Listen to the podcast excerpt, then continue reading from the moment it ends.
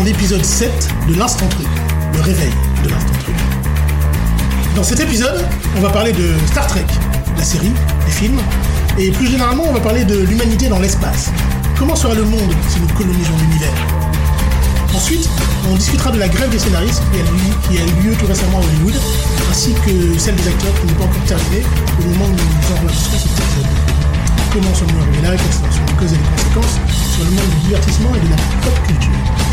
Enfin, une fois encore, on terminera par une petite conversation culturelle. Allez, voici l'instant truc, épisode 7. It is pointless to resist, my son.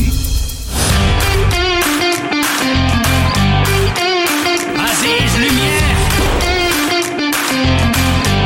Si c'est un vaisseau plénipotentiaire, où est l'ambassadeur? My mom always said life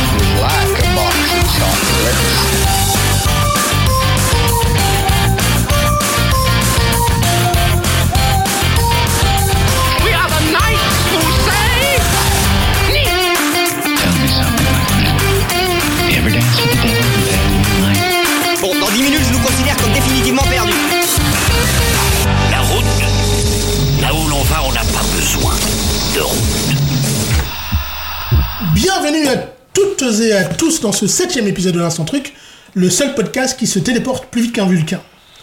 Je suis Pascal, et aujourd'hui je suis accompagné de Monsieur Pierre, Bonjour tout le monde. de Jérôme, Bonjour les gens. de Nico Salut tout le monde. et de Mike. Bonjour. On va commencer notre épisode aujourd'hui par parler de l'humanité dans l'espace. Et euh, en premier lieu, on va aborder euh, ce sujet par le biais de la franchise euh, Star Trek. Euh, en avant-propos pour les plus jeunes qui nous écouteraient, il faut bien se rappeler que Star Trek a été créé plus de 10 ans avant Star Wars. Euh, ainsi, euh, créé en 1966 par Gene Roddenberry, Star Trek fut tout d'abord une série télévisée qui dura 3 saisons et comporta en tout 79 épisodes diffusés entre septembre 1966 et juin 1969. La série compte les voyages de l'équipage de l'USS Enterprise, NCC 1701, un vaisseau spatial appartenant à l'organisation Starfleet et dont la mission, d'une durée de 5 ans, est d'explorer des mondes nouveaux et de se rendre là où aucun homme n'a jamais posé le pied. On y suit donc les exploits et les aventures de son capitaine, James Tiberius Kirk, ainsi que de son second, le lieutenant Spock, un extraterrestre de la race des Vulcains, ainsi que de leur équipage, composé entre autres du docteur Leonard McCoy, de l'ingénieur en chef Montgomery Scott, alias Scotty, de la lieutenante et spécialiste des communications Nyota Upende Uhura, du pilote Hikaru Sulu, de l'ancienne en charge de la navigation Pavel Andreevich Tchekhov, et de, l'infirmière Christine Chapelle, et de la Yeoman Janice Rand. Yeoman étant un grade qui pourrait se traduire par assistant ou secrétaire du capitaine. La série originale sera suivie par 12 spin-offs. Euh, Star Trek la série animée, 2 saisons de 73 à 74. Star Trek Next Generation, 7 saisons de 87 à 94. Star Trek Deep Space Nine, 7 saisons de 93 à 99. Star Trek Voyager, 7 saisons de 95 à 2001. Star Trek Enterprise, 4 saisons de 2001 à aujourd'hui. Star Trek Discovery, 4 saisons de 2017 à aujourd'hui. Star Trek Short Treks, 2 saisons de 2018 à 2020. Star Trek, Star Trek Picard, 3 saisons de 2020 à 2023. Star Trek Lower Decks, une série animée de 4 saisons de 2020 à aujourd'hui. Star Trek Prodigy, une série animée aussi de 1 saison de 2021 à aujourd'hui. Star Trek Strange New Worlds, 2 saisons de 2022 à aujourd'hui. Et enfin Star Trek Very Short Treks, une saison en 2023. Dans quasiment toutes ces séries, l'idée est la même. C'est l'idée de départ de Gene Roddenberry. Euh, chaque épisode doit agir sur deux niveaux différents. Il doit être à la fois une aventure pleine de suspense et une leçon de morale. Et puisque notre sujet n'est pas vraiment Star Trek en soi, mais plutôt l'humanité dans l'espace, il est bon de préciser que dans l'univers de Star Trek, l'humanité, ainsi que d'autres races et espèces, euh, est représentée par une organisation dénommée Starfleet. Donc, Euh, Starfleet est une organisation dépendant de la Fédération des Planètes Unies, The United Federation of Planets. Voilà ce que nous dit la page Wikipédia de Starfleet. La mission première de Starfleet est de récolter autant d'informations que possible concernant l'univers, comme l'illustre parfaitement sa devise Ex Astris Scientia, des étoiles, la science. Les équipages des vaisseaux de Starfleet sont ainsi chargés d'explorer des mondes nouveaux et étranges, de découvrir de nouvelles formes de vie et de nouvelles civilisations, et d'avancer vers l'inconnu. Leurs missions sont toutefois régies par un certain nombre de directives, dont la directive première. Starfleet assure par ailleurs un rôle défensif, ce qui explique que ces navires soient armés, voire offensifs lorsque les circonstances l'exigent et lorsque la voie diplomatique a échoué. Quant à la Fédération des planètes unies, Wikipédia nous dit ceci. C'est une république fédérale interplanétaire qui, à la fin du 24e siècle, compte plus de 150 planètes membres, entités politiques, et plusieurs milliers de colonies réparties dans un rayon de 8000 années-lumière s'étalant sur les quadrants alpha et bêta de la Voie lactée, reposant sur l'alliance de différentes espèces partageant des valeurs et des principes moraux communs de justice, de liberté, d'égalité et de coopération. Les planètes membres partagent leurs ressources et leurs connaissances dans un but commun de paix et d'exploration spatiale. La fédération peut être définie comme une société socialiste utopique. Les missions diplomatiques d'exploration, de recherche scientifique et de défense sont menées donc par Starfleet, le bras armé de la Fédération. En effet, celle-ci doit souvent faire face aux avancées belliqueuses de ses principaux ennemis, parmi lesquels l'Empire Klingon, l'Empire stellaire romulien, l'Union cardassienne, le Dominion ou encore le collectif Borg. Si on parle d'humanité dans l'espace au sein de la pop culture, il y a évidemment d'autres exemples que Star Trek. Il y a bien entendu Star Wars, Non. même si techniquement il ne s'agit pas de l'humanité que Non. nous connaissons, Non. mais d'une autre humanité Non. ayant vécu il y a bien longtemps C'était il y a bien longtemps et il n'y a pas d'humain. Et il n'y a pas d'humain, c'est vrai. Donc c'est pas, c'est pas le sujet. C'est vrai. Et euh, dans la série de films Alien, l'espace là, a là aussi été colonisé ou en cours de colonisation, et les planètes sont terraformées. Pas de traces de fédération ou d'union, mais plutôt l'omniprésence de méga corporations capitalistes et corrompues, prêtes à tout pour l'argent, y compris à laisser mourir des ouvriers ou des colons humains, juste dans l'espoir de pouvoir récupérer et analyser cette nouvelle espèce belliqueuse qu'est le xénomorphe, et éventuellement pouvoir en faire une arme de guerre prête à être vendue au plus offrant. Ah, voilà.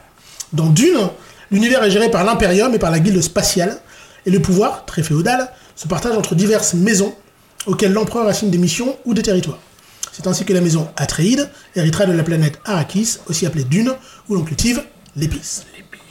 Il y a encore beaucoup d'exemples d'un univers géré par une seule et surpuissante famille, par exemple les, Abra- les Abraxas dans le film Jupiter Ascending, ou les Space Cowboys de la série Serenity, suivi du film Firefly, où les humains ont fui une terre devenue inhabitable à bord de vaisseaux dits générationnels afin de coloniser un autre système qui finira par être géré comme le furent les États-Unis au temps de la conquête de l'Ouest. Bon alors, euh, on en pense quoi de Star Wars, euh, de Star Trek pardon? Et voilà, et voilà, et voilà, et voilà, c'est mort. Voilà, c'est mort. Voilà. Rien à voir. Mais vraiment rien, Rien à à voir. voir. Rien à voir. Rien à voir. Donc Star Trek et non pas Star Wars et l'humanité dans l'espace. Mais, alors, je reviens un peu sur ce que tu disais, Star Trek. En fait, j'espère. parce que, voilà, il y a quand même trois grosses périodes de Star Trek. Il y a la, donc la première série, qui n'a pas du tout marché à l'époque, en fait. Il y a eu trois saisons, mais ça n'a pas du tout marché. Et en fait, ça a eu du succès dans les années 70, en ce qui est ce qu'aux États-Unis on appelle la syndication. En fait, ils ont vendu les épisodes euh, sur les plus petites chaînes euh, locales euh, américaines. Et là, ça a cartonné, cartonné. C'est pour ça qu'on arrive après en 89, beaucoup plus tard, du coup, euh, presque euh, 20, 20 ans après, euh, à faire euh, la nouvelle série Next Generation, qui démarre une nouvelle époque. Donc Next Generation, euh, euh, Deep Nine, euh, Voyager euh, et Enterprise, c'est un peu la fin de cette époque. Et il y a eu, voilà, après on n'a plus fait de série, et après il y a les films de J.J. Abrams qui sont sortis, et ça a relancé un petit peu Star Trek, et là maintenant on, revient dans, du Star Trek, et il y a des séries, plein de séries super intéressantes, qui beaucoup ne sont pas finis. Euh, mais même si les films de J.J. Abrams sont censés se passer dans un univers alternatif à celui de Star Trek, la série originale, il y a quand même des liens. En fait, c'est il y a quand même pas mal de liens puisqu'il y a Spock aussi, euh, le Spock ancienne version euh, dans ces films-là. Et ouais, je, je m'emballe en fait parce que j'adore Star Trek. hein. Mais, il a- c'est vrai qu'on n'a pas parlé, je- enfin je sais pas, on y a quand même eu 5 films aussi dans les ah années oui, oui, 80. oui. Tu vois, Ah oui. de 79 à 89 à peu près, il y a Les quand trois même. premiers, c'est des gros budgets en plus. Hein. Ouais, c'est des gros films et ça redore entre guillemets, en tout cas, le, enfin je sais pas, ça redore le blason, mais en tout cas ça donne une. Ça montre Star Trek à un plus grand nombre aussi. Donc le fait, le fait que les- la série originale a été diffusée, multidiffusée, aussi bien aux États-Unis mais en France aussi, c'est passé sur la 5, je crois. sur enfin, la voilà. 5, ouais. Sur la 5. Euh, ça a donné euh, un peu de, de- de- on a pu voir du Star Trek. Et donc le fait que ça revienne en 89 et qu'on relance les séries, c'est aussi parce qu'on est arrivé en bout de course sur les films. On est arrivé en bout de course aussi sur les acteurs qui commencent à vieillir et que du coup c'était difficile peut-être aussi de faire porter euh, des films et une série euh, par les mêmes acteurs que la série originale. Ça, ça- ça clôturait un cycle. D'ailleurs, la musique du, du générique de Star Trek Next Generation, en fait, c'est la BO du premier film Star Trek. Ok. Ouais. Alors après, dans l'espace, c'est sûr que là, on est carrément dans une, une utopie. euh, Enfin, voilà, hein, clairement, on n'est pas parti pour être comme ça. mais mais euh, l'idée de Star Trek, c'est que l'humanité a été au plus bas, en fait. Euh, à un moment, il y a eu des guerres, il y a eu des guerres atomiques, il y a eu des. Et On est dans les temps. voilà. On est dans les temps Voilà. parce que c'est On est- 2069, je voilà, crois, le- le- le- l'année de du premier contact. du premier contact, premier- parce que voilà, le, le point de bascule de Star Trek, si je dis pas de bêtises, Mac, tu, tu me reprends si besoin, c'est la rencontre avec les Vulcains. Les Vulcains, Les Vulcains, en fait, fait. ils passent à côté de la Terre. euh, Il y a Zéphran euh, Cochrane qui Zéphran balance Cochrane, un- un- Une fusée. une fusée dans l'espace et euh, ils se disent bah, tiens, il y a un truc qui se passe là-bas, les terriens sont pas forcément très évolués, mais on va aller voir ce qui se passe quand même. Et à partir de c'est de là que part vraiment Star Trek, le départ il est là, et à partir de là, les Vulcains, les terriens.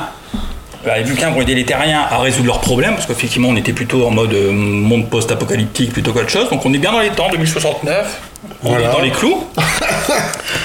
on est dans les clous et, euh, et à partir de là effectivement arrive cette société euh, ouais, voilà, où on règle les problèmes, il n'y a plus de besoin d'envie, on vit dans une espèce euh, d'opulence avec tous les problèmes, parce que les Vulcains ont aussi la technologie pour et, euh, et tout avance de là. et Plus besoin d'argent, plus besoin. Enfin. de besoins matériels, etc. Besoin de etc.. matériel, voilà. Et Star Trek, si je dis pas de bêtises, c'est à peu près c'est en deux- 23e siècle, donc on Ouais. décale à peu près de 200 ans. Donc après, ça, il y a les, il y a les avancées par rapport au, notamment au voyage dans l'espace et à la- une vitesse qui va au-dessus de la vitesse de la lumière. C'est ça qui fait qu'on peut aller se promener, se balader dans l'univers. On est sur la bonne voie? Pour, pour le plus bas. Non, je sais pas, je sais pas- je sais pas si on est sur la bonne voie, mais c'est une utopie qui est, donc, qui est créée en 65, qui se base sur euh, le fait que dans un siècle, on aura atteint le plus bas et on rebondira de là. Parce que La temporalité n'est pas. euh, si, si- si- si- si on compare, euh, je parlais d'Alien tout à l'heure, si on compare à Alien ou même Blade Runner, parce qu'en fait Alien et Blade Runner, je- si je me trompe pas, ils sont dans le même univers. Euh, Il y a les mêmes euh, corporations. Et la Wayland, elle existe aussi euh, dans, dans Blade Runner, il me semble. Euh, Est-ce qu'on n'a pas plus de chance Enfin, en tout cas, si on regarde le monde de- tel qu'il est aujourd'hui, euh, est-ce qu'on se dit pas, on va plutôt vers un monde de méga corporations? C'est-à-dire qu'en fait, les riches vont coloniser l'espace parce qu'ils ont la thune et du coup vont le maîtriser, plutôt que d'une société apaisée, euh, euh, socialiste, unitaire. euh. Il y a les deux pans, il faut le voir des deux côtés. Euh, Il y, a- il y a le côté effectivement Star Trek, euh, effectivement essayer d'apaiser. Étrangement, l'humain se retrouve dans le beau rôle de, de- de porter la bonne parole. Après, tu peux rapprocher ça aussi de, de, Total Recall, Total par Recall, exemple. Voilà, on va sur Mars et voilà. Euh, on va sur Mars, pourquoi? Pour aller euh, piller la planète et euh, on est dans les temps aussi. Parce que on dit société euh, socialiste utopique, Star Trek. Est-ce que ça ferait pas aussi beaucoup juste les, les Américains, quoi? Tu vois C'est-à-dire que le, le, le comportement des Américains, le, le côté on, on, on amène la bonne parole euh, au, au peuplade un peu pas aussi démocratique que nous. euh, Pas, pas, pas- enfin, On est en 65 aux ouais. Hein. En même En tout cas, quand c'est créé, ouais, quand c'est créé, c'est ça. Mais après, on part quand même sur d'autres choses. C'est sûr que la première série, c'est beaucoup ça. Il y a beaucoup de choses un peu limite. Hein, Kirk euh, qui aime bien les fruits un peu mûrs quand il se fait draguer par une gamine, euh, voilà. Et c'était une autre époque, voilà. Ça. Ça. Euh, mais après, ça change un peu dans les dans les saisons et dans les séries autres euh, parce que on va pas, on va, on aide les, les peuples qui n'ont pas le, qui n'ont pas le, par exemple le voyage spatial, mais on se montre pas. Il y a la fameuse directive première où euh, si le peuple n'a pas de voyage spatial, c'est interdit d'aller euh, bah, leur donner la Leur technologie, leur donner euh, aussi facilement, euh, parce que bah, le, le, le- la planète doit se développer à sa vitesse, à son propre rythme. Et euh, Le non-interventionnisme, tu dis là, en fait, c'est pas du tout américain ça. pour le coup, Voilà. ça, Après, c'est une différence, c'est une différence qui se fait euh, avec les séries plus récentes et la série des, des années années 60. Parce que la série des années 60, c'est une majorité de ça, de peuple. euh, Non, mais il a un bon fond. On va dire Ouais. que Roddenberry, il a quand même un bon fond de base. Il, on est, il est plutôt sur une science-fiction optimiste qui rebondit sur un plus bas. On peut l'avoir aussi du côté plutôt euh, pessimiste dans Alien. Tu veux, dire euh, que, tu veux dire que Ro- Roddenberry, c'est pas Elron Hubbard? Je sais pas s'ils se sont côtoyés. mais, euh, mais le principe, il est plutôt là. Voilà, effectivement, si après on prend euh, ouais, Total Recall, euh, Starship Trooper. ouais. Starship Trooper. Starship Trooper. Voilà, c'est pareil, on est sur le même truc.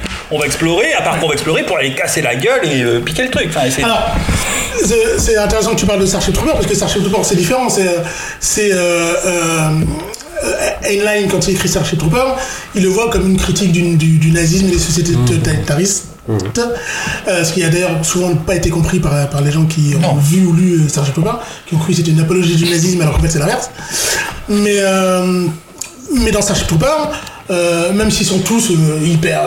Enfin, c'est des militaires à la Aliens, ils se battent contre une invasion qui est une invasion de, de, espèce d'insectes extraterrestres, tu vois. Ouais, on déplace l'invasion, c'est on Ouais. envahit l'envahisseur. C'est un peu un moment. euh, on, on renvoie le truc, mais Avatar, c'est un peu ça aussi. Oui. Ouais. Avatar rejoint aussi un peu ça. On n'est pas très loin dans un futur qui est plus ou moins proche. On est sur une autre planète parce que la note elle est un peu fatiguée et euh, et on se comporte euh, comme aujourd'hui. Est-ce que l'histoire, euh, est-ce que l'histoire de l'exploration par les humains Ouais, nous ça, aurait pas c'est appris ah, voilà, c'est un peu toujours la même chose. euh, quand on arrive sur un, sur un territoire où il y a déjà des gens, Ouais, et le, le fait de prendre des extraterrestres. C'est plus facile de faire passer des messages sur notre société actuelle en, par- en parlant d'extraterrestres qui n'existent pas, donc c'est pas vrai. C'est pas la réalité. C'est pas une situation comme si on la connaissait et qu'on la voit tous les jours. Ça n'a rien à voir. C'est facile, entre guillemets, de se cacher par le, le- le- ce prisme-là de, de- de- de la conquête de l'espace et le prisme extraterrestre. Monsieur Pierre? Non, non, non, non, non. Patiemment, parce que moi et Star Trek, ça fait deux. Mais euh, non, non, non, non. Je, je voulais rebondir sur autre chose. Euh, la série, donc, créée en 69, c'est quand même vachement pacifiste, humaniste, parce que, comme tu l'as rappelé tout à l'heure dans ton introduction, Pascal, dans l'équipage, il y a quand même euh, deux personnages d'origine euh, russe euh, et des noms soviétiques, un peu comme ça. Donc, en 66, Et un japonais. 69, là, voilà. un, japonais, un russe et une noire. Euh, euh, voilà, qui premier est la, baiser- qui est le premier, baiser- voilà, baiser premier baiser interracial à la télévision. américaine. Donc c'était, euh, ouais, déjà ça, c'était pas mal, c'est osé. Oui, c'était avant-gardiste déjà. Voilà. D'ailleurs, euh, dans et avant la série, il y a eu un pilote euh, où le numéro 1, en fait, le, c'était une femme, c'était euh, la femme de Jane Roddenberry, euh, Majel Barrett. Euh, mais c'est pas passé. Du coup, ils l'ont. C'est- C'est l'épisode où c'était euh, Pike le... Où c'était euh, non où c'est- où c'était euh, en fait la série Strange World c'est les mêmes c'est le même équipage que le, le pilote en fait euh, le pilote de la série qui n'est jamais passé à la télé Ça a été repris dans un, des- un double épisode. Ils ont repris Oui, oui. de- du, du pilote dans un double voilà. Mais ça en fait ça passait par une femme qui était le second euh, du capitaine c'est à l'époque euh, voilà. C'était pas pas crédible, voilà. Euh, et, euh, et c'était Pike. Ouais c'est ça le commandeur Pike. Mais euh, euh, non. Si, vas-y, vas-y. non mais euh, j'ai perdu. Ok. Euh, Jérôme, euh, D'espace. Ouais, moi je voulais juste faire remarquer un truc étrange. C'est qu'en fait, euh, dans Star Trek, pas que dans Star Trek, mais par- euh, dès qu'on voyage dans l'espace, on tombe forcément sur des populations sous-développées.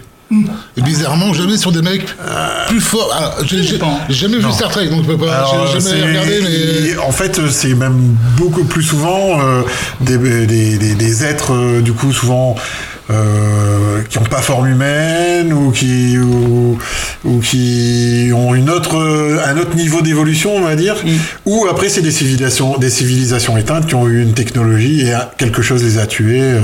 ça, ça revient, sou- Ouais, ça, revient souvent. Ils ont souvent un avantage soit physique, soit des pouvoirs mentaux. Ça revient régulièrement. L'histoire des pouvoirs mentaux. ça- Après, les pouvoirs mentaux, ça coûtait moins cher aussi. Ouais, ça je- cher, voilà, c'est ouais. pas- voilà. Mais ça, il y avait toujours un avantage par rapport à ça, effectivement. Par contre, le. Ou alors c'est le- des ennemis. Ouais, ou c'est des ennemis. Mais par contre, il y a un truc quand même, et ça, c'est assez récurrent, mais euh, dans, dans, dans le cinéma, dans les séries, dans les comics, l'humain a le beau rôle. L'humain a le beau rôle, parce que voilà, dans Star Trek, grosso modo, il vient en tant que pour apaiser la situation. tu, prends des comics, des, des- tu prends dans les comics euh, la Chris War dans les Avengers, les humains ils arrivent, ils sont là pour régler la situation. Hein. Mais ça, c'est- c'est assez classique. C'est le côté euh, représentatif. C'est, euh, On a besoin de, tu vois, de, voir des personnages humains. Oui, parce que quand tu vas dans les comics, euh, quand il y a des extraterrestres qui viennent régler les choses, c'est les célestes et ils viennent juste pour. Du coup, ça marche pas, on détruit tout. Donc, euh, Oui, oui, voilà, mais, mais, mais voilà, il y a toujours ce truc. On arrive, alors on est américain, on est, on est terrien d'ailleurs, c'est souvent, il y a aussi un truc, c'est qu'on est terrien. Ça veut dire qu'on est passé d'un d'un- d'un- d'un principe de pays, on est passé à un moment à une direction euh, mondiale et Ouais. planétaire. Et Ouais. ça, il y a- il y, a cet étape-là qui revient, qui revient souvent, mais qui revient dans Star Trek, qui se retrouve dans euh, qui est- ce qui pourrait être un spin-off de Star Trek ou pas loin, c'est Babylon 5, qui est exactement Ouais. sur, le, sur ce principe-là aussi de, de la station dans l'espace euh, diplomatique avec euh, tout- toutes, les, euh, toutes les planètes et les confédérations, etc. Donc, euh, C'est ce qu'on trouve euh, au début de ce magnifique film qui est Valérian et la cité des mille planètes, où, euh, qui, qui démarre par une espèce de station spatiale qui est le rendez-vous de toutes les espèces extraterrestres. C'est de- certainement le meilleur moment du film. pourquoi, pourquoi tu as commencé tout doucement comme si tu avais honte de parler de Valérian? Non, bah, non, en fait, non, bah, en, en- en plus, je trouve que le film a du potentiel, mais euh, c'est le réalisateur qui. Ouais. Voilà. on, pourra en faire un podcast complet, non? Ouais, ouais, ouais. Un jour, peut-être, un jour, peut-être, ouais. Un après, quand même, Star Trek, c'est quand même un univers qui, qui est un peu à part parce qu'il y a quand même pas beaucoup de, d'univers euh, euh, dans ce sens-là où euh, le futur est positif. En fait, clairement. On a quand même beaucoup, beaucoup. soit c'est c'est la grande, enfin c'est euh, c'est la guerre entre tout le monde. euh, Voilà, on a beaucoup d'univers comme ça. Ou en gros, comme dans The Expanse, où euh, euh, l'univers il est pareil que maintenant, mais un peu pire. Enfin voilà, c'est il y a quand même pas mal de, de, de- de choses de SF, mais c'est vrai que qui vont qui vont dans- sur le fait euh, bah ça sera peut-être mieux pour- plus tard. Il y en a pas des masses. Euh, Non, c'est vrai, c'est pour le coup. ouais. Parce que euh, si, on colonise l'espace, euh, eu égard à la, capacité technologique qu'il va nous falloir pour y arriver, euh, c'est vrai que on aimerait se dire ce niveau de technologie fait qu'on est arrivé à un niveau d'apaisement, on a plus besoin de faire des guerres, parce que on va en parler juste après, mais euh, l'intelligence artificielle qui remplace déjà une partie des, des- des- des boulots sur Terre euh, fait qu'en fait, l'humanité à un moment donné va devoir se poser la question de euh, c'est quoi le travail? Est-ce qu'on a vraiment besoin de continuer à travailler, etc. Faut-il produire? Voilà, faut-il produire? Et donc, si on continue à faire des évolutions technologiques comme ça et que on, on, finit pas complètement cramé par le, par, par le soleil, il y a peut-être un moment où on, où on se dira même les guerres ça sert plus à rien, même le capitalisme ça sert plus à rien. Et, et là, on sera comme dans, ouais, Euh, on de sera toute façon, comme la guerre, ça sert à rien, la guerre. Donc, euh, déjà, euh, On est d'accord, mais, bon.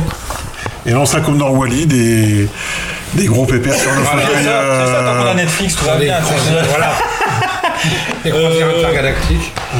Ouais, enfin, on, on s'approche quand même plus d'un scénario, effectivement, euh, aller faire un tour, effectivement. On part voilà, sur Mars, qu'est-ce qu'on peut aller y faire, etc., etc. Faut aller voir ce qui s'y passe, qu'est-ce qu'on peut, étrangement, qu'est-ce qu'on peut aller gratter là-bas, hein, c'est ça Oui. aussi. hein, c'est qu'est-ce qu'on peut y trouver pour, qui peut nous être, euh, qui peut nous être intéressant. Donc effectivement, et en plus, il y, a, enfin, il y a pas mal de films aussi sur le sujet. hein. Mission to Mars, euh, Ghost of Mars de Carpenter, qui n'a, qui prend d'ailleurs ce principe de, c'est pareil, là c'est une prison, je me souviens bien. Ghost of Mars, et on, aime bien les prisons. on sert, on sert de Mars pour en faire une prison, comme ça il peut faire un western. C'est toujours le même principe, c'est toujours le même principe. Euh, voilà, et Total Recall, ouais, on- on- je crois que ce- ce- ce- ces, ces options-là, elles sont aussi euh, viables, elles sont beaucoup plus pessimistes. Et voilà, Star Même si la fin de Total Recall est optimiste, pour le coup. optimiste, ouais. Mais, mais, mais c'est ça, vrai que. ça dépend lequel. Mais, mais Star Trek est optimiste. Oui, il y en a- non, il y en a qu'un. Non, il y en a eu deux. Non, mais il y en a qu'un, Le récent, le récent, il y a un récent. Total Recall. Ah oui, oui, oui. Non, mais pardon. C'est un remake. Je parlais du Total Recall. Non, Bien sûr. On est, d'accord. C'est comme si tu me parlais du nouveau Robocop. Quoi. Ah non, c'est c'est de. Robot, bah, Verhoeven, fait toujours Verhoeven. Voilà, c'est ça. Non, les versions des années 2000 n'existaient pas. Ça fait un peu jouco quand même. Hein. Non, c'est pas ça, les films sont mieux, les films sont mieux, les films sont mieux, les Oui, thèmes sont, les voilà. thématiques sont mieux exposées, le, c'est juste un meilleur film, est c'est tout. À un moment, si c'est juste un meilleur film, il n'y a pas besoin. Voilà.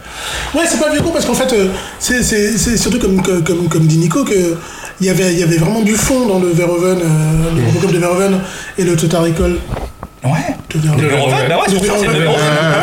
Il y avait du fond, euh, les- d'ailleurs de Robocop. Voilà, et Starship Trooper, il y a quand même Starship trois acteurs, Trooper. j'en Ouais, suis voilà. aussi beaucoup Euh, et dans les versions. euh, C'est-à-dire que si aujourd'hui ils faisaient un Starship Trooper, ça serait. Moins édulcoré. Ou Star Wars, mais ça serait pas Starship Trooper. Il y a un côté euh, où on perd quelque chose. Après, sur les qualités purement cinématographiques, ça c'est encore une, discussion, mais, euh, mais sur le fond du, film, du, du, du, du Sur sujet. les thématiques qui est quand même le plus sont important sur des films comme Total Recall et, et, oui, voilà. vois, Le fond et la forme, on a rien au fond et la forme, c'est voilà. c'est- Mais est-ce qu'il y a encore des.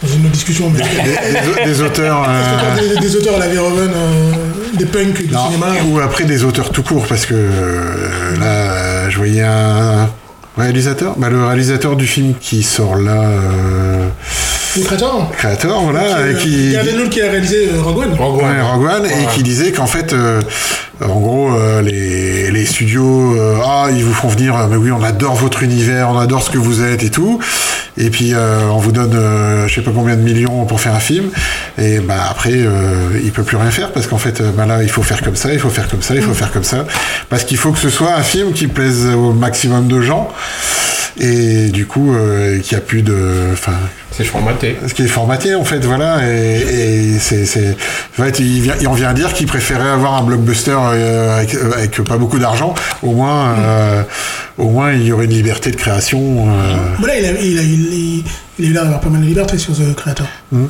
Mais euh, j'en reviens toujours à la- à l'exemple fameux de Babylon AD, euh, réalisé par Kassovitz, et, et surtout du documentaire Fucking Kassovitz, qui est, qui est dispo sur, euh, sur YouTube, qui est euh, un documentaire qui, selon moi, est au moins aussi bon que, que La Mancha.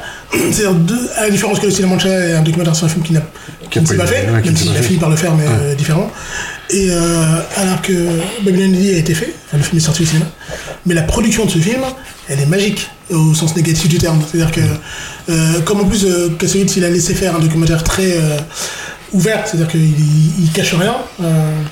En fait, tu vois justement la destruction d'un d'un réalisateur qui a une idée de départ, parce qu'en plus c'est son idée de, enfin, il la traîne depuis des années euh, cette idée, qui est l'adaptation d'un roman, qui s'appelle donc Babylon AD. Et, euh, et il se dit bon, si je veux faire le film, il faut que j'ai du pognon. Donc il va, il va voir les Américains. Et les Américains lui disent, il nous faut une tête d'affiche. Tu vois, à l'époque, euh, j'ai plus, c'était mi demi, mi, Vin Diesel. Sauf que au début du tournage, Vin Diesel dit, moi par contre, je vais pas faire de de scène d'action. Et la Kassovitz il fait, mais euh, euh, t'es Vin Diesel Et le mec il fait, euh, ouais non mais non. Et donc en fait, il veut faire des scènes d'acting, tu vois. Mais Sa c'est période il- sa période arty. voilà. Ouais, C'est ça. Il, il veut, ben, c'est, la, c'est la période où il fait ce fameux film. un avocat. Un avocat avec une Avec perruque. une et tout, perruque tout, voilà. ridicule. Ouais.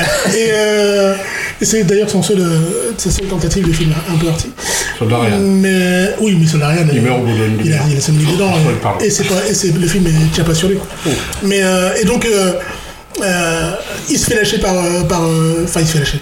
Vin Diesel veut pas faire tout ce qu'il doit faire, tu vois. Et en plus, euh, Kassovitz, il est débordé direct par la prod version américaine, parce que lui a l'habitude d'un cinéma français de films d'auteur On t'embête pas trop. on t'embête pas trop, tu vois. Le réalisateur il dit je veux ça, et en général il l'a, tu vois. Les Américains, euh, déjà les Américains, tu fais pas d'heures sup, tu fais pas, c'est hyper, euh, c'est carré quoi, tu vois. Alors qu'en France, euh, si c'est pas fini, on tourne, tu vois. Et, et, et, et en fait, il est complètement largué. Il, il tourne pour moins cher, il tourne dans les pays de l'Est. Euh, dans les décors, il, il tourne dans je sais plus quelle ville des, pays de l'Est. Ils font un marché extérieur, donc c'est censé être sur une terre un peu futuriste il, se balade dans le décor, il dit ça, ça va pas, ça, ça va pas, ça, c'est pas ce que j'ai demandé, ça. Et tu vois que tout le monde s'en fout autour de lui, en fait, tu vois. Et, ça, ça finit, ça, ça, ça va tellement mal qu'en fait, euh, il finit par être remplacé. C'est-à-dire qu'en fait, les, les lui envoient un autre, un autre réal, et lui, il n'est pas viré, il est juste dans une tente avec un retour vidéo, un combo. Il est juste dans une tente, il est obligé de regarder le film qui est en train de. De son film, son projet de, de- de toute sa vie, qui est, en- enfin, je sais pas, mon frère de, longtemps, qui est en train d'être réalisé par un autre réalisateur qui est une espèce de yes man américain dont tout le monde a oublié le nom. Et, euh, et, c'est- et ce n'est que parce que son actrice principale, qui est euh, Mélanie Thierry, euh, qui est française, qui est une des, ra- une- une des rares actrices françaises du film, va voir les prods et dit Moi, si c'est pas Kassovitz, j'arrête. Et qui peuvent dégager Kassovitz, mais pas leur actrice principale à quasiment la fin du tournage. Que du coup, ils acceptent de faire revenir. Mais le film est euh, de production horrible, complètement dépassé. Et, euh, et le film sort au cinéma et le film est un flop total, quoi. Il le signe quand même. Il le signe quand même. Ah, il le ouais. signe. Quand même. Donc voilà, si, si, euh, Est-ce qu'on peut envoyer euh, Vin Diesel dans l'espace Faut pas envoyer. euh, non. Non. Pourtant, il a déjà été, hein, euh, ouais, avec, avec euh, plutôt des films pas mal d'ailleurs. euh, Riddick- euh, Enfin, Pitch Black. d'abord Pitch Black, après Chronique de Riddick. Les chroniques de Riddick Le- et Riddick. Et Riddick, bon, Riddick était un peu moins. Ouais, Mais Chronique de Riddick, c'était. euh, enfin, Chronique de ah, il- Riddick, L'ambition c'était de faire un Il n'y a univers. pas une Mais voiture voilà. dans l'espace dans un Fast and Fury. Si, Bah, de toute façon, c'est- je crois, si, si, si, si, si, si, dans l'avant-dernier. Dans l'avant-dernier. Si, si, dans l'avant-dernier. mais c'est pas Vin Diesel qui va Mais c'est pas Vin Diesel qui est dedans. C'est comme il s'appelle le black. euh, Ça, vu ça rejoint. euh, en trouve- Ils vont dans l'espace, euh, tout va bien. euh, Allez, on met c'est bien pourtant dit grave. Non, on a une voiture, on met un peu de mousse euh, tout autour de- des portières et puis c'est bon, ça passe. L'espace, euh, l'ultime frontière. C'est ça. Tout ça pour dire que l'humanité dans l'espace, c'est pas gagné. Parce Non. que. Non. Pas après, Vin on a, on a- l'actrice, euh, on a vraiment l'impression que ça s'éloigne. Enfin, moi je trouve que ça s'éloigne de plus en plus parce que la Bah. conquête spatiale est quand même. euh, et même si euh, Elon il reparti, essaye là, de. Il y a même des produits, ça repart quand même. D'ailleurs, ça repart par le privé et puis L'Inde par. l'Inde a réussi à envoyer une, une fusée dans l'espace, il me semble, même sur la Lune. L'Inde a envoyé un, a mis un revers sur la Lune. Ouais. Ouais. Après, euh, c'est. C'est vrai que ça coûte des sous. À quoi ça sert Mais ça, Mais fait, ça fait rêver un peu. Mais ça, ça, ça fait rêver et ça sert à asseoir une, une domination. Oui, oui, oui. C'est ça aussi. Hein. C'est, euh, étrangement, on n'a jamais autant progressé dans, dans- dans la conquête de l'espace. Et, euh, On est allé sur Lune, tout ça. Pourquoi? Parce qu'il y avait, euh, il y avait deux blocs qui s'affrontaient et qui se tiraient la bourre pour, euh, pour qui, hein. qui, qui- qui sera le plus balèze sur le sujet. D'ailleurs, la fin de la euh, conquête spatiale, c'est la fin de la guerre froide. voilà, il n'y a plus de guerre froide, il n'y a plus de conquête de l'espace, effectivement. Donc, Mais- euh, et là, ça se relance, mais par le privé étrange. C'est un peu Bah, particulier. en, fait, c'est- logique, c'est parce que en fait, euh, comme ça coûte extrêmement cher, il faut être extrêmement riche. Bah, il faut, soit il faut une énorme volonté politique, et les volontés politiques, on sait qu'elles sont motivées, soit en l'occurrence la guerre froide, c'est-à-dire bah, il faut être meilleur que, le- que celui d'en face, soit parce qu'il y aura un intérêt financier ou, ou électoral. Le- la conquête de l'espace n'a aucun intérêt électoral. Les gens ils votent pas pour le mec qui allait sur la Lune, enfin le mec qui a permis d'aller sur la Lune. Euh, par contre, le privé, euh, Elon Musk, euh, Jeff Bezos, ils ont de la thune. Ce qui permet de dépenser moins et, de, et de dire, comme en plus maintenant, il y a, on est à l'orée d'une, bon, pas se mentir, on est à l'orée d'une nouvelle guerre froide ça, entre la Chine, euh, les États-Unis euh, et, euh, et la Russie. Et du coup, euh, tout le monde relance un peu son petit programme spatial. Les États-Unis, grâce à Elon Musk, parce qu'il a énormément de défauts ce garçon, mais grâce à Elon Musk, ils ont plus besoin de faire euh, taxi avec les Russes pour aller dans l'espace. Ils peuvent se servir euh, de SpaceX. Donc ça change quand même beaucoup de choses. Ça coûte moins cher en plus. Ça coûte moins cher et ça change beaucoup de choses parce que quand tu devais, quand il fallait aller voir les Russes et dire Eh, on peut euh, monter sur le Soyuz, c'est possible. Allez, vas-y, sois pas rat. Mais Et il voilà. Gagarin. Il va rentrer, Et Yuri. bah, c'est- c'était, c'était, c'était, c'était- c'est pas que c'était compliqué, mais c'était un petit peu vexant quoi pour les Américains. Pour les mecs, les, les premiers à être arrivés sur la Lune, de faire taxi avec les Russes, c'était un peu vexant. quoi. Si on, veut, si on veut garder un peu d'optimisme, il reste un truc et qui reste prégnant dans Star Trek et qui est repris dans pas mal de, de trucs de SF, c'est la station internationale. Oui, Oui. oui. Ça reste une des bases de, de, de, de, ce qu'il faudrait faire et qu'on fait pas. On en revient, voilà, on le fait sur un endroit. Et, et- et voilà, c'est cette idée de la confédération et de la représentation euh, unique dans l'espace, elle est, elle est quand même là. Il y a toujours ce, ce, ce, ce germe qui est un petit truc qui est là qui fait que. C'est peut-être même la seule utopie euh, réelle et concrète qu'on a aujourd'hui euh, sur Terre, c'est ça. Oui. Puisque même pendant la guerre en Ukraine, il y avait, euh, il y avait des Américains et des Russes sur la station spatiale. Et ils sont revenus il n'y a pas longtemps, il y en a qui sont revenus il y a pas longtemps, et voilà, et qui se- et qui s'entendent qui s'éloignent pour le coup de ça. Je sais pas si le fait d'être dans l'espace ça éloigne aussi du coup. Ce sont tous des scientifiques Ouais. qui vont C'est faire des pour la recherche et qui n'ont à la base normalement aucun esprit belliqueux. C'est pas des militaires, même si certains ont des grades militaires. Des gens C'est qui réfléchissent. Hein Des gens qui réfléchissent. Ouais, non, mais. Euh, euh, je suis pas sûr que les cosplays. Après, les astronautes, euh, ils- c'était pas forcément des gens qui réfléchissaient au départ, hein, quand Non, même. c'est hein. C'était quand même des Euh, pilotes. Moi, si je réfléchis, Ah ouais. je pas. C'était des, c'était des, des- des pilotes. Mais là, c'est des euh, héros. Là, là, les là, là, la, sta- l'adaptation et la pour Alors- étudier, c'est des scientifiques qui sont là. Voilà, donc.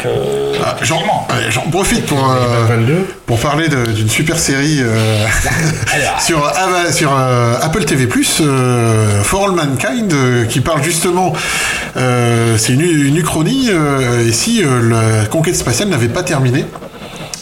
Et, et, et alors là-dedans, en fait, ils trouvent le moyen de financer, mais c'est que c'est que la, la NASA en fait revend ses C'est lanceur. c'est enfin, c'est lanceur, mais même ses découvertes technologiques en fait.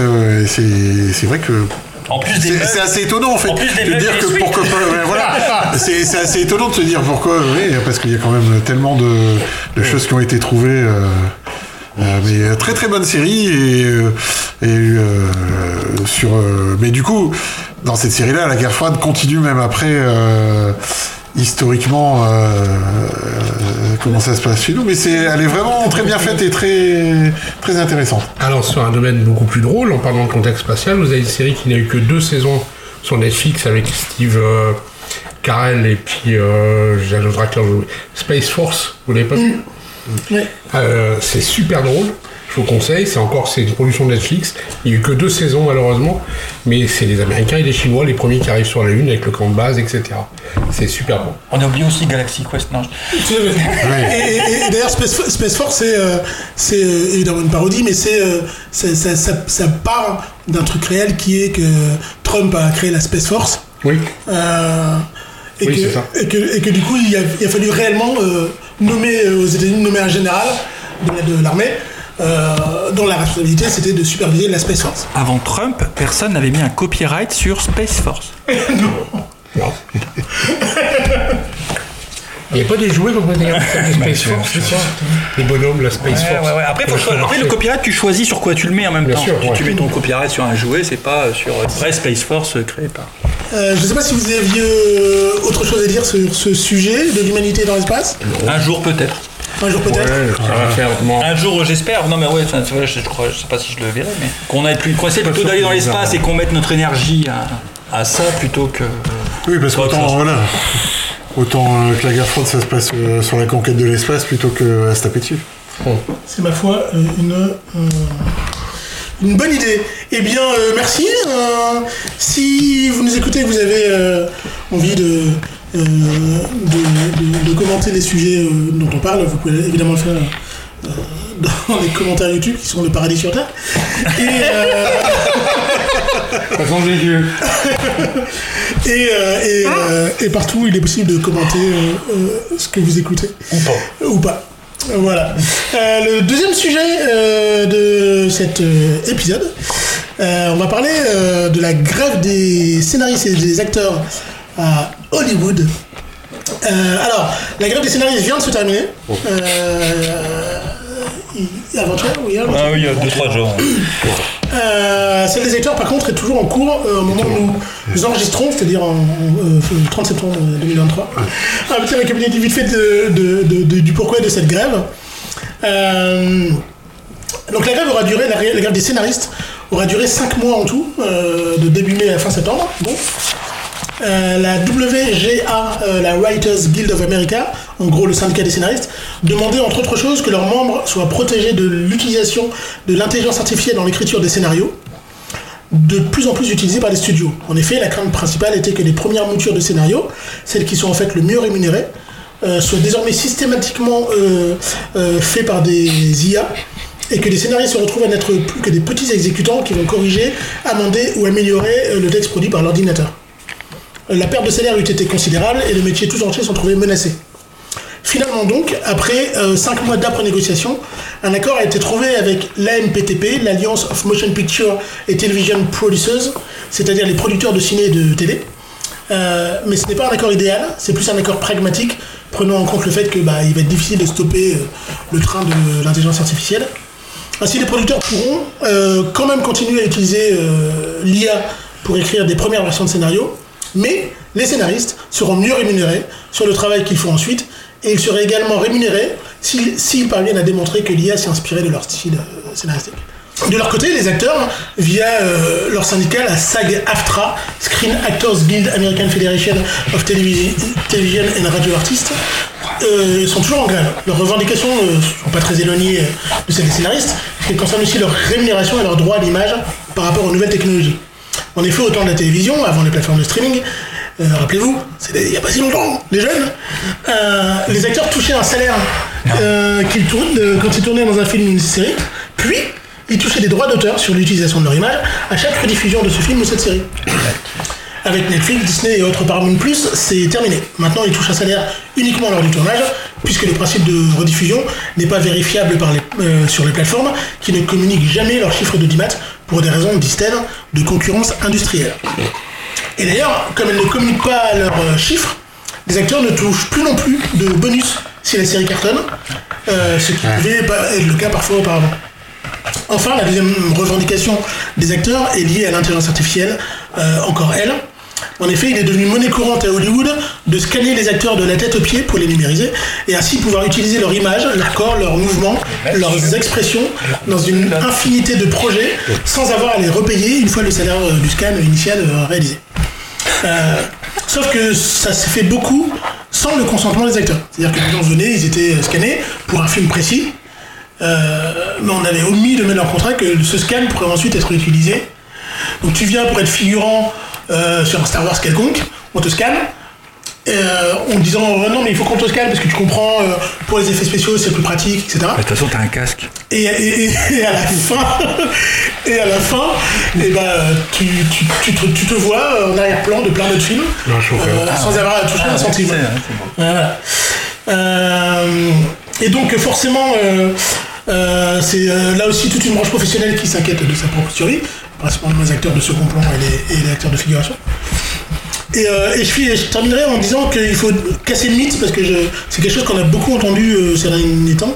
Il faut casser le mythe de euh, qu'est-ce qui nous font chier ces millionnaires d'Hollywood à venir pleurer parce qu'ils vont gagner un peu moins d'argent. Parce que les Tom Cruise, Brad Pitt et autres Dwayne Johnson ne représentent en fait que quelques centaines de personnes à Hollywood.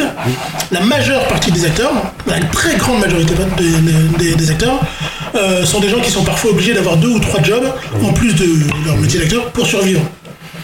Euh, voilà, donc euh, comme je disais, au moment où nous, enregistre- où nous enregistrons le 30 septembre 2023, cette grève des acteurs n'est pas terminée, et le syndicat des acteurs vient même de voter l'autorisation de son extension au secteur du jeu vidéo, c'est-à-dire les acteurs de doublage ou de performance capture. Mais euh, euh, qu'est-ce que vous en pensez euh, que- Quelles sont euh, les conséquences potentielles de tout ça Parce que Ça nous met combien de retard, de décalage là, avec les, les 6-8 mois de grève? Non, mais c'est les 6-8 mois de grève. Grosso modo, ça nous fait un an de, où il n'y a rien qui sort. Enfin, le grosso modo, la Ouais, à venir, grosso modo, c'est ça. elle est neutralisée. Ouais, on est, à mon avis, on est pour jeu parti pour janvier peut-être. euh, Alors, au début de saison. on- En fait, la grève des scénaristes euh, est terminée, mais, mais du coup, euh, par exemple, toutes les émissions en direct, les, les, les, Les daily shows. les daily shows, les night shows, etc., Terminé. se sont arrêtés. Donc là, ils vont, ils vont- ils vont pouvoir recommencer maintenant, Ah bon, c'est scénarisé ça gravement. Euh, le problème de la grève des acteurs, hein, c'est que non seulement ils ne peuvent pas tourner de films, mais ils ne peuvent pas faire de promo de films. ouais. Donc ça veut dire qu'ils n'ont pas le droit. Donc ça veut dire que les acteurs de, je précise, les acteurs de gros studios, les acteurs de Est-ce qu'ils ont scanné Joe Biden Alors non, mais, mais euh, euh, pour le coup, je- il faut qu'il le fasse. Faudrait, faudrait. Il faut qu'il le fasse. Euh, donc, donc non, par exemple, le, le meilleur exemple, c'est Dune. C'est-à-dire que Dune devait sortir en décembre de cette année. C'était repoussé en mars. Mars-avril. Mars-avril. Parce que ils- à cause de la promo, ils se disent, là, pour le, le moment où la grève n'est pas terminée, celle des acteurs, et le, le studio se dit, si je sors un film de la taille de Dune et que je peux pas avoir mes acteurs qui font la promo un peu partout pour vendre le film, même si en vrai le film va cartonner parce que c'est une suite et que c'est Dune, mais euh, les, les studios flippent quand même un peu, ils disent bon bah en mars, Et ça repart. et ça repart. Mais oui, ça leur coûte pas grand chose. De... Enfin, si, ça leur coûte quand même. Le fait qu'ils ont sorti des affiches qu'ils vont devoir réimprimer avec la nouvelle date et des, et des bandes annonces euh, qui vont devoir remonter pour mettre la nouvelle date. C'est- C'est un effet de deuxième pandémie quasiment. Oui. Parce que c'est un peu. Oui, ça fait c'est un peu ce qui s'est passé, voilà, pandémie. un Je sais pas si vous vous rappelez la, la grève des scénaristes de 2011. je crois. Ouais, si, si. euh, alors, où, les, où les séries ont fini à 18 épisodes au lieu de 22. où et que ça n'a pas repris tout de suite, tout de suite euh, après. ouais. Après, là, si, en fait, il n'y a pas eu la fin, mais euh, les saisons ont repris euh, Ils sont pris en octobre. Ouais, du décalage. Euh, c'est là où euh, Josh Whedon a tourné Dr. Horrible euh, parce qu'il pouvait rien tourner d'autre. Voilà. Il a tourné ça avec ses potes euh, quasiment dans son garage, entre guillemets. Si vous le trouvez, il est excellent ce, ce petit, ce petit court métrage. Enfin, cette petite mini-série. C'est une mini-série. Là, ça. La grève des scénaristes. Là, Quand c'était euh, la grève des scénaristes, maintenant qui a repris, maintenant la grève des acteurs qui n'est pas, qui n'est pas terminée, ça emmerde qui? Bon, les chaînes de télévision, on sait que les séries maintenant, c'est les plateformes de diffusion. Ah non, non, non, non, non. Alors, euh, non. En fait. euh, non, non, non, non, non, non, mais. Non, fait- hein. non, non, vas-y, mais. euh, Qu'est-ce qui a emmerdé bah, les chaînes de télé. Les chaînes de télé Apple TV n'est pas emmerdé parce qu'Apple, à part diffuser des trucs, il te vend des PC et des téléphones. Euh, Amazon, à part diffuser, il te livre à domicile. Euh, Non, c'est vrai a- non, mais c'est voilà. Netflix, c'est Netflix. Netflix qui emmerdait. Netflix qui emmerdait. Netflix, ils sont emmerdés. Netflix, Disney. Plus et toutes les Disney chaînes, et Plus, toutes ils ont les chaînes parts. de télé. Non, non, Ils ont- ils, ils ont les parts Disney. Ouais, puis ils ont. Oui, ils ont mais alors- alors... au cinéma. Il n'y a que Netflix qui est emmerdé. Et tu peux remarquer que les séries espagnoles et des pays de l'Est, là, elles abondent sur Netflix. Hein. Parce que Mais ça, c'est pas récent. C'est... Ouais, mais ils vont ça chercher fait- beaucoup plus. Mais après, euh, là, euh, en fait, les plus emmerdés, ça va pas. En fait, le streaming, là, va pas forcément être emmerdé plus que ça, je pense pas. Parce que même Netflix, il va juste décaler des dates de sortie. il va- Non, mais là, c'est les chaînes de télé. Et, euh, Alors après, ce qu'il faut savoir. Et les longs métrages. Et les longs métrages. Alors, ce qu'il faut savoir, c'est que la majorité des studios reviennent en arrière sur le sur leur euh, sur leur plan euh, euh, sur leur plan streaming euh, et euh, enlèvent toutes leurs billes euh, des, des plateformes de streaming euh, vont revenir au système je fais une série Soit je la passe à la télé, soit je la passe pas à la télé, mais surtout je la revends. Et en fait, c'est pour ça qu'on a eu euh, plein de séries qui ont disparu de Disney+, euh, genre Willow. La série Willow est partie de Disney+, c'était une originale de Disney+. Alors, en plus. Mais euh, c'est pour, euh, en fait, ils, ils vont revenir au système de je vends, je vends mes séries, et on va retrouver les séries pour un temps comme sur Netflix en fait, hein, pour un temps, euh, allez six mois ou un an euh, sur la plateforme, et après ben, ça va aller sur notre plateforme. Et en fait, euh, ils reviennent vraiment en arrière sur ça parce qu'ils se rendent compte bah, que euh, la plateforme euh, c'était la fausse bonne idée. Parce que euh, à un moment euh, on peut pas faire plus d'abonnés. Par contre, euh, et par contre, là aussi, toutes les plateformes vont bientôt passer au système moins cher avec des pubs, parce que là, il y a Netflix, mais euh, Disney Plus va aussi, bientôt ouais. passer à ça, et je pense que les autres euh, vont faire. Amazon aussi, euh, Prime va aussi bientôt passer à ça, et parce qu'en fait, ça, ça, ça rapporte de, de l'argent. La publicité rapporte de l'argent, vendre des séries, ça rapporte de l'argent, de l'argent. Avoir des nouveaux abonnés, ça rapporte peu d'argent. Et diluer, ça rapporte de l'argent aussi. On va revenir. On est déjà revenu en partie sur ça, sur le, le principe de l'épisode à la semaine. T'as une série qui a 20, et- t'as 7, 8, 12, 20 épisodes. T'es là, tu tires ça sur autant de semaines. Et ben même s'il y a une grève, s'il y a un pépin, tu tiens pendant Bien un sûr. temps. Et Si tu ba- si balances tout tout de suite, t'es foutu. Donc, euh, je crois qu'on va revenir un peu sur ce principe-là. Après, il y a quand même un truc. euh, moi, j'avais vu que il y avait plein de films, notamment sur Netflix, du, du fond de catalogue, qui se retrouvent en haut des audiences parce que, bah, en fait, les gens, les gens, ils cherchent des trucs à regarder. Oui. alors, et les que, en fait, plus, et en fait, avoir du, avoir du. C'est eux qui les font. Non mais voilà, mais, mais en tout cas, ils remontent des, des- des programmes et c'est c'est assez marrant, c'est que on- il faut toujours du nouveau. À un moment, c'est vrai qu'il y a pléthore maintenant, il n'y en a jamais autant et euh, il y en a tout le temps qui arrive. de- Mais en fait, il y, a un, il y a un bac catalogue qui est là. Et s'il est jamais remis en avant, et c'est- là pour le coup, la période, elle a permis aux gens d'aller fouiller en fait, d'aller chercher, de dire bah tiens, il y a ça de dispo, il y a ça de dispo, il y a ça de dispo. Donc euh, ça permet un peu de temporiser et de se dire à un moment, est-ce qu'il qu'il ne faut pas se poser la question de est-ce qu'il nous faut tout le temps du nouveau ou est-ce que de temps en temps il ne faut pas remettre en avant des choses par période? Parce que vu qu'on zappe très vite, je crois qu'il y a des personnes qui ont oublié qu'ils ont vu une série il y a deux ans, tu leur remets aujourd'hui, je crois qu'ils vont croire que c'est un truc nouveau. hein. C'est ça. T'as beaucoup ça pour les, pour les films notamment. Euh, dans un- T'as des plateformes qui diffusent, je pense à, à Prime davantage que Netflix, qui dès le départ euh, mettaient en disposition des films anciens qui n'étaient plus diffusés par la télévision, qui maintenant proposent des abonnements euh, Warner, etc., MGM, mais qui met régulièrement le dispo dans des anciens films qui ne passent plus sur les chaînes normales, mais sur les chaînes de cinéma. Donc ça, c'est intéressant. Voilà, Ça, c'est en dehors des séries, mais quand on est cinéphile, c'est pas mal. Oui, ils reviennent. Puis en- au final, le fait de puis avoir de nouveautés, c'est ça en fait, ça, ça te permet de ressortir euh, même des films français. bah ouais, des films français, quoi Le cinéma français existe, Bah, exactement, et il est bien. Mais euh, Après, ça va avoir un impact sur un autre truc. C'est les droits sur ce qui n'est pas scripté. Et donc, on va en arriver aux droits sur le sport, notamment. Où, une fois que tu as les droits sur le sport, sauf à dire qu'il y a une, une- une grève générale, tu un lockout comme il y a déjà eu en NBA, où il n'y a pas de saison pendant 6 mois. Mais si t'en es pas là, ton programme, il passe. Donc, est-ce qu'ils vont pas, à un moment, il va avoir des changements de billes, entre guillemets, se dire, est-ce qu'il faut pas euh, rééquilibrer, se dire, il nous faut une partie de scripté et de neuf scripté, il n'y a pas de problème avec des acteurs, etc. Aucun souci là-dessus, mais est-ce qu'il va pas falloir qu'on mette nos œufs ailleurs aussi un petit peu? Et donc, dans le sport, oui, est-ce qu'il va y avoir des enchères qui vont. euh, Ah bah ça commence déjà là. Voilà. Là, on, parlait un peu de sport, euh, on va faire un, un aparté. euh, Il y a les droits de la saison à partir de 2024 en ligne 1 qui se négocient là prochainement et Canal Plus s'est retiré. Canal Plus qui est diffuseur historique du football s'est retiré. Apparemment le président de Canal Plus a envoyé un courrier salé au président de la Ligue de foot en disant que vous privilégiez Amazon. Parce qu'Amazon. euh, Va aligner. Ouais, voilà. Amazon va aligner. Et il parle aussi, il faut la pub d'une autre plateforme qui va diffuser la Ligue 1. Donc, là, elle était à la même division sur deux plateformes différentes. Bah, deux abonnements. a deux ans, Ouais, non, non, non, non, non. Euh, je sais plus comment ça s'appelle, ça. Euh, je sais plus, je n'ai pas retenu le nom de cette plateforme. Un peu plus euh, porté vers les jeunes, euh, les ados, etc. Donc, euh, Mais c'est. Euh, euh, Jérôme, tu voulais dire une quelque chose C'est c'est- c'est ma- c'est marrant parce qu'en fait, euh, euh, on, on a quand même une, tendance à faire des boucles. euh, Ah ouais, mais c'est. notre espèce. Parce qu'en fait, là, on est en train de revenir à un modèle de télé. En fait. Bah oui, bien sûr.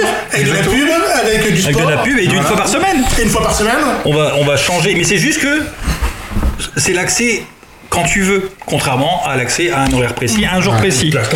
C'est, c'est voilà, mais l'attente elle n'est pas forcément pareille, même si, enfin tu vois, voilà, quand ils, ils mettent euh, One Piece en ligne tel jour à telle heure, boum, effectivement, t'as plein de gens tel jour à telle heure qui y vont. Et c'est normal, c'est bien, c'est bien qu'il y a de l'attente qui est créée, c'est bien qu'il y a. de- Après, après là, le, en fait, c'est le- la pandémie en fait qui a complètement faussé le, Ouais, le c'est- marché. ça a complètement Ouais. transformé le marché artificiellement et ils se sont dit ah ça marche, on va le faire. Sauf que ça a marché pendant la pandémie. Ça a marché un petit peu euh, les aller un an euh, un an après, mais là ils se rendent compte qu'en fait ça rapporte pas. Ça rapporte pas. Je me demande si Netflix Ça va pas revenir au DVD. Ils viennent d'arrêter les DVD euh, Netflix, j'ai vu. Je me demande s'ils vont pas s'y remettre. Une bonne vieille VHS. Et ça va peut-être finir comme le vinyle. Hein. euh, on va peut-être revenir à des formats. Oui, après, ah non, mais après si on, on parle, pour le coup, si on parle de support, euh, tant que tes films ils seront euh, revus, recoupés, re- à un moment, oui, tu vas revenir à des supports physiques qui datent parce que tu auras une version qui ressemble à celle que tu as vue ou en tout cas qui est la version originale. Ça, c'est un des autres pendants de l'IA, etc. Enfin voilà, tu, tu peux refaire comme tu veux, tout ce que tu veux. Et, ce qui change aussi, c'est qu'ils recommencent enfin, euh, parce qu'il y a beaucoup de gens qui le demandaient, à vendre leurs séries en DVD et en Blu-ray. Oui. Ce qu'ils avaient ar- arrêté de faire tous, où la série c'était sur la plateforme et nulle part ailleurs. Et maintenant ils recommencent à faire des. Mais comme, comme maintenant, ça sera plus que sur une plateforme, parce que euh, clairement, à part les gros gros trucs genre Disney, ils vont garder Star Wars, ils vont garder Marvel, mais tous les petits trucs à côté, euh, mais même les autres, euh, enfin même les autres plateformes, hein, dès qu'il y aura quelque chose qui marche un peu moins bien et, et qui vont pas rester sur eux, ils vont le, vendre à quelqu'un d'autre et Alors, c'est la syndication comme euh, il y a 30 ans. Quoi. pour, pour- 50 ans, pour- ouais. pour revenir sur le sujet de la grève et parce que tu parles de Disney, euh, c'est c'est intéressant de parler de Disney parce que c'est vraiment un cas particulier et dans la grève et dans le rapport aux plateformes, etc. Parce que Disney, ils ont, ils- c'est un cas particulier dans le sens où ils ont une plateforme, Disney+, ils ont une chaîne de télé, euh, ABC, Ils en ont, même plusieurs, Ils en ont CBS aussi, Euh, Aux États-Unis, ils ont plus qu'une plateforme, ils en ont deux, puisqu'ils ont Disney Plus et Hulu. Ils ont, ouais, ils ont, ils ont, ils ont Hulu aussi. Euh, bon, ils ont des parcs d'attractions, etc. Ils font du cinéma, euh, du cinéma en salle, je veux dire. euh, voilà. Des chaussures de mauvaise qualité pour enfants. Ils font, voilà, ils font des- et, le, et, le, et le PDG de Disney, euh, Bob Iger, qui était parti et revenu. Enfin, il, avait pris sa retraite. Il il a remplaçant qui a, qui a un peu fait de la merde pendant deux ans et euh, Bob Iger est revenu, euh, pour faire court. A fait une déclaration en disant grosso modo, pour, pour caricaturer, arrêtez de nous faire chier, vous ralentissez le business avec vos grèves, enfin ça sert à rien. Ouais.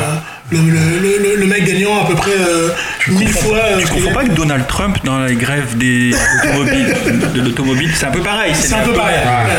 ouais. Et, et- et sauf que Disney, en fait, euh, parce que tu disais euh, qui ça va faire chier parce que Disney ils ont des parcs, etc. Sauf que d'abord il y a une sectorisation dans, le, dans plus grosses boîtes qui fait que le- les, les gens de Disney Plus ils ont rien à voir avec les gens des parcs. C'est-à-dire que au final l'argent va dans les poches de Disney, mais en fait, en fait c'est mm, plein de sous-boîtes, euh, voilà.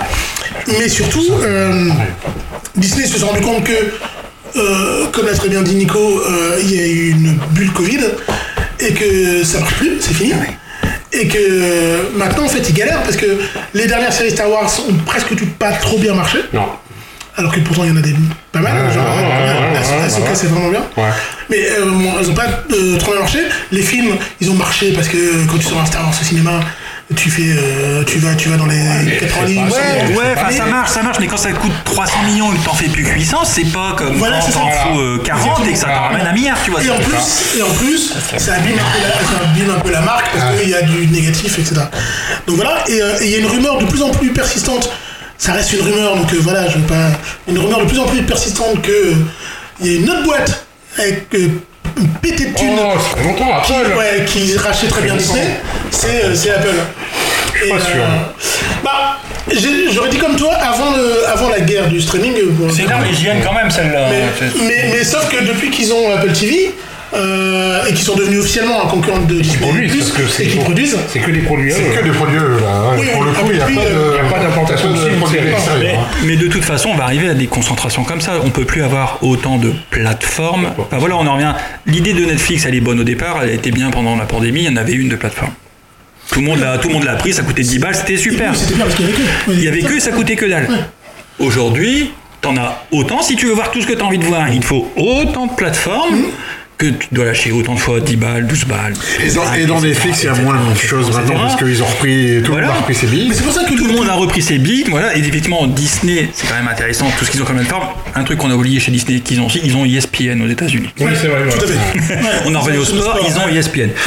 Et donc, euh, oui, ce rapprochement Apple-Disney, enfin, c'est pas la première fois qu'on en entend parler. Euh, Est-ce qu'il se fera? S'il se fait, ça fait plus qu'un monstre. hein, ça fait.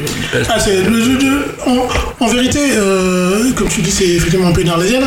Je suis même pas sûr que ça soit faisable au niveau de la loi parce qu'il y a une loi antitrust. Bah oui, voilà, là t'arrives à un monopole, t'arrives à un monopole. euh, je suis pas sûr que les, les- même, même les Et ils ont quand même, disent oui. ils ont quand même réussi à racheter la Fox alors que c'était. Ils avaient du mal. Et Marvel et, et, euh, et, euh, et Lucasfilm. Ah mais la Fox c'était. Oui, la Fox, la Fox, c'était compliqué. C'était compliqué. Et ils ont quand même réussi au final. Donc. euh, Mais ils ont dû diviser. Ils ont pas pu racheter toute la Fox. Ils ont dû lâcher la partie euh, ouais, je news. pas, oui, Mais, euh, je suis oui. pas sûr que c'est toi une mauvaise La chose. partie news, bon, c'est pas la meilleure partie. C'est un peu le parent pauvre. Non, non, je suis pas sûr que. Je suis pas sûr. En vrai, je suis sûr que Disney était bien content de pas, de Ah, pas racheter. Fox News. Puis elles ont présenté par Mickey, non, ça je sais pas quand même. Mais, mais, mais voilà, euh, euh, à côté de ça, on a donc tous ces, tous ces acteurs et tous ces scénaristes qui se disent Mais euh, ok, mais pour nous, de quoi demain sera fait? Parce que les plateformes, c'est l'ubérisation de métier d'acteur. C'est-à-dire que c'est, de scénariste. C'est-à-dire que c'est de dire euh, Bah, vous êtes bien gentil, mais moi avant, je pouvais faire un film et puis. euh, me permettre de pas avoir du boulot tout de suite parce que c'est compliqué parce que je touchais des droits d'auteur. Si maintenant je n'en touche plus et que les plateformes elles font des cartons mais qu'elles ne le disent à personne, hein, ça, tu vois, Oui, c'est comme si t'étais sur Plus belle la vie euh, ad vitam. Grosso modo, c'est un peu, voilà, t'écris au, tout, tout le temps, tout le temps, tout le temps, tout le temps, tout le temps, et, euh, et voilà. Pour les acteurs, par contre, pour les acteurs, euh, le fait, si t'embauches, j'en sais rien, des acteurs étrangers, etc., etc., tu, tu peux bosser ou pas Du coup, Oui, comment ouais. ça peut se. C'est la raison se- pour laquelle la deuxième saison, deuxième, deuxième saison de House of the Dragon, la spin-off de Game of Thrones, qui tournait en Angleterre, Ouais, avec des acteurs anglais, ouais. euh, euh, peut se faire, peut- a pu continuer à se tourner parce que, un, ils- c'est des acteurs anglais donc ils font pas partie du syndicat des acteurs américains, et deux, il y a une loi dans le code pénal euh, euh, anglais qui interdit les, les grèves euh, par solidarité. Eh, eh, Comme quoi, il faut pas aller très loin pour trouver des systèmes incroyables quand même. C'est la. Voilà. Je, je vais peut-être dire une connerie parce que j'ai pas la preuve, mais je ne serais pas étonné que cette loi date des Thatcher. mais oui, voilà. D'accord, d'accord. Et par contre, et les programmes non syndiqués, du coup? En fait, ça c'est il- possible euh, aussi. la- la- C'est pas Carpenter. J'ai vu Carpenter euh, Ouais, mais- sur une série euh, d'horreur la- par la- exemple. La, la, la SAG-AFTRA, autorise, euh, le, autorise à tourner tous les gens qui respectent leur demande, en fait, grosso modo. C'est-à-dire que euh, si, si, euh, si euh, demain Disney disait Ok, on dit oui à tout ce que vous voulez, mais que les autres gros studios disaient non, Disney pourrait tourner, mais pas les autres. Et en fait, ce qui, ce qui fait que, euh, paradoxalement, c'est les studios les plus petits avec le moins de thunes Qui à- qui donnent le plus, enfin qui donnent le mieux ce que demandent le- le- les syndicats. guilde, et qui les traitent acteurs. mieux les acteurs, Voilà. Et donc, eux, ils tournent, en fait. Donc, Carpenter peut tourner parce qu'il est tout petit. Il fait son truc tout seul dans son truc, coin et voilà. Et quand on lui dit euh, faut que tu payes les acteurs autant, il fait ouais, ok, je m'en fous. Puis en plus que Carpenter, je serais pas étonné que si tu disais euh, intelligence artificielle, il te fasse un gros doigt. Donc euh, voilà. Bien sûr. Mais, euh, mais voilà, euh, c'est euh, c'est- c'est c'est pour ça qu'il y a encore des trucs qui se tournent, mais des petits trucs. D'accord. Et eux, on doit faire la promo, etc. voilà. Mais les gros, Par contre, pour les acteurs, c'est vrai que ça fait plus peur. Encore. Enfin voilà, non seulement cette histoire de greffe, mais cette histoire d'IA. euh, De de ouais. Mais après, je veux dire, à partir du moment où t'as mis le doigt dedans, où t'as rajeuni des acteurs. bah, c'est compliqué. Ah oui. Une fois que t'as commencé, tu dis ah bah ouais, c'était cool, j'ai pu avoir. C'est- euh, compliqué parce que j'ai j'ai pu vu- avoir j'ai euh, vu Samuel Jackson dans de- Nick Fury euh, dans les années 80, c'est super. J'ai vu une interview d'Harrison Ford euh, qui parlait du dernier Indiana Jones et qui disait euh, Je sais pas comment ils ont fait pour me rajeunir. hein. Non, pardon. Je sais pas comment ils ont fait pour me rajeunir. Avec sa voix de Jean-Jean Arnaud du Boulanger. Euh, je sais pas ce qu'ils ont fait pour me rajeunir, mais euh, c'est génial et en fait, moi, ça me fait plaisir de me voir euh, jeune. Ouais, mais il faudrait mettre un âge, un âge de départ. De, tu Non, peux- on peut te retoucher à partir de 70 ans. Ce que ça veut dire aussi, c'est que si ça lui plaît tant que ça, peut-être que euh, il donnera son autorisation pour qu'on continue à le faire après sa mort en fait. Donc ça veut dire que demain, si tu veux faire, si tu veux rebooter Indiana Jones, tu vas pas embaucher Chris Pratt ou tu vas pas embaucher, tu vas prendre euh, Ah. le double numérique de, de. Elvis, Elvis, Elvis pourrait refaire des films. Après, ça a déjà, chanter été, ça a un peu, déjà été fait quand même. Hein. Ça a déjà été fait dans Star Wars euh, quand même. euh. Ça a été fait dans Star Wars, bien sûr, et dans plein d'autres dans d'autres films. euh, mais c'est fait dans Star Wars. Et dans euh, The Crow, le premier film, c'est dans The Crow. Où on ouais. The Crow avec Brandon Lee qui est mort, il y a un mec qui Ouais. prend sa place, on met son image dessus, ça date de 84. Ah, le premier, je pense que c'était son père Et ça d'ailleurs. date. Euh, son père, non, son père était juste mort. On avait, ouais, on avait mal maquillé un gars. Ouais, ouais, ouais, ouais. Bruce Bruce. C'est ça, c'est ça. C'est ça. Le cousin très peu connu de Bruce Lee. Bruce Ah non, mais c'est un vrai. Il a vraiment existé, euh, Bruce Il a Lee. vraiment existé, Bruce. Ah oui, oui. Ah ouais, quand Bruce Lee était mort, il fallait un équivalent, il fallait quelqu'un pour faire des films de karaté. Et Il y a un gars qui s'est qui pointé, s'est- qui ressemblait un peu à Bruce Lee vite fait. Et ils se sont dit, bon, on va t'appeler Bruce Le. Ah ouais Bah, bien si. sûr que si. Mais si. Bah si, et alors il y a Bruce Le, il y a Bruce Lee avec un I. Ouais. Euh, Enfin, il y en a plusieurs comme ça. Il y en a les, les, Ah, les, c'est les, la les carte, sosies de, de- On pourrait faire une émission sur un, un, petit- un magnifique. petit bout sur le, sur, sur les. Comment dire, sur, sur le, le cinéma d'arts martiaux et la suite de Bruce Lee. C'est fou. Je trouve ça, je trouve ça génial. Bruce Lee. Même si c'est certainement un patronyme qui existe en Chine, hein, mais où... Ah ouais Mike est en train de montrer la photo de Bruce Le. Ouais, que, que tu, tu me l'enverras, mais je la mettrai dans les... que vous puissiez voir la photo de Bruce Le. Ne pas confondre donc avec Bruce Lee. Euh, ok, et ben euh, euh, voilà pour euh, en tout cas ce sujet sur la grève des... On pourrait faire plus longtemps, je crois, sur le sujet, on pourrait tirer longtemps, hein, je crois. Après, si vous avez encore quelque chose à dire, allez-y. Hein. On. Non, non, non, vont, ils vont se protéger. Peut-être Jérôme. Fortement raison de se protéger. Non, Jérôme a tout dit. Mais euh, eh ben on va finir cet épisode comme à chaque fois euh, avec une recommandation euh, culture. Est-ce que vous en avez une déjà? Non, Jérôme non, non, non. J'avais pensé truc, mais. Alors moi j'en ai une. Euh, c'est c'est, euh, puisqu'on parlait de, de plateforme de streaming, c'est sur c'est sur non, c'est sur non pas le pas le dernier film de Besson, c'est euh, non non vraiment pas. Euh, euh, c'est encore un plagiat du, du Joker. Non, euh, sérieusement, euh, c'est sur Netflix. C'est un dessin animé qui s'appelle Nimona. Et c'est magique. En fait, c'est adapté d'une bande dessinée américaine, comics comme disent les jeunes. Et, euh, et donc c'est vraiment bien parce qu'en fait euh, c'est très décalé, c'est l'hi- c'est l'histoire d'une... euh, Ça se passe dans un monde imaginaire où il y a des chevaliers et des princesses et c'est l'histoire d'une nana qui est qui, qui peut changer de forme, qui est shapeshifter, qui peut changer de forme et, qui est un petit peu machiavélique, et, mais qui est le personnage principal, hein, c'est l'héroïne, et qui va aider euh, un, autre, personnage, voilà, c'est ça, va aider un autre personnage. Et euh, c'est très bien euh, réalisé, c'est très bien, le- le- les dessins sont magnifiques. Et l'histoire qui marche pour un public de tout- tous âges, de 7 à 77 ans, comme on disait avant.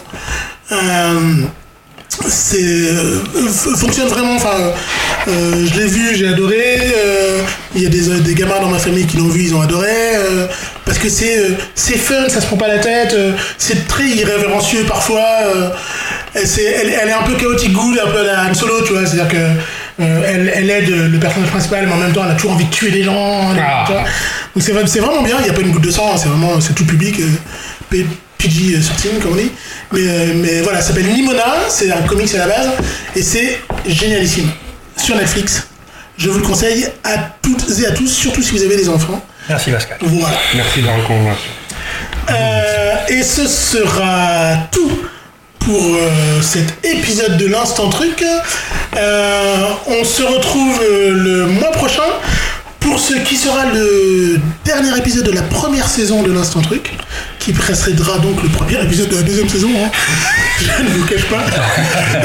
Sauf si si des scénaristes. Mais donc voilà. Quoi, c'est scénarisé la première saison s'arrêtant à, à l'épisode 8. Euh, et la prochaine saison commencera. Euh, Attention, cliffhanger de de saison. Donc, euh, merci à vous tous, euh, messieurs, pour cet euh, épisode euh, number 7. Et à la prochaine fois. Salut tout le monde. Salut. Salut